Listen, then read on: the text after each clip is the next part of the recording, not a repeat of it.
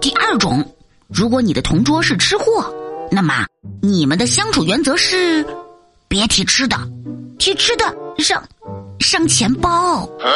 比如长安和他的同桌，某天啊，长安一脸忧伤的和他同桌抱怨：“唉，我好像又长胖了。老师说热胀冷缩，看来啊，我得赶紧。”冷缩一下，长安的同桌歪着头，有点奇怪。嗯，冷缩？那你想到什么好办法了吗？作为你的同桌，我一定会尽全力帮助你的。嗯，真的。长安顿时不忧伤了，他舔着一张大饼脸，伸出两根手指头。冷缩的方法很简单。一天两根冰淇淋就够了。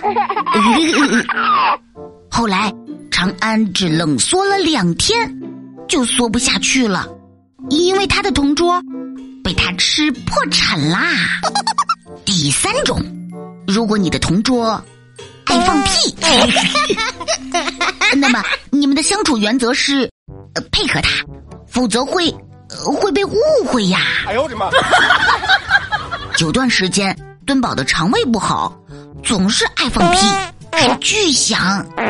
敦宝怕同学们笑话他呀，于是向他的同桌求救：“同桌，同桌，能不能帮帮我？”一开始啊，他的同桌是不想答应的，奈何敦宝放的屁实在是太响了，以至于全班同学都能听见，但是谁也分不清。到底是敦宝放的，还是他的同桌放的？为了不背黑锅，敦宝的同桌啊，只好含泪答应了。两个人商量好，只要敦宝一放屁，他的同桌就使劲儿拍两下巴掌，把他的屁声掩盖掉。本来两个人配合的特别好，每次敦宝一使眼色，他的同桌就会使劲的拍下桌子，咚，两个声音特别完美的融合在一起啦。哎呦我的妈！然而有一天，墩宝的同桌上课时走神了，墩宝朝他努嘴、使眼色，他都看不见。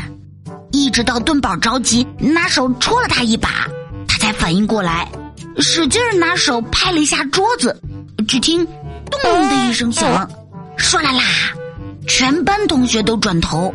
莫名其妙的看着他俩，紧接着又传来墩宝屁股底下“咚”的一声巨响，这一下子连老师也忍不住笑了。那个，你们俩是在比赛谁更响吗？哎呦我的妈！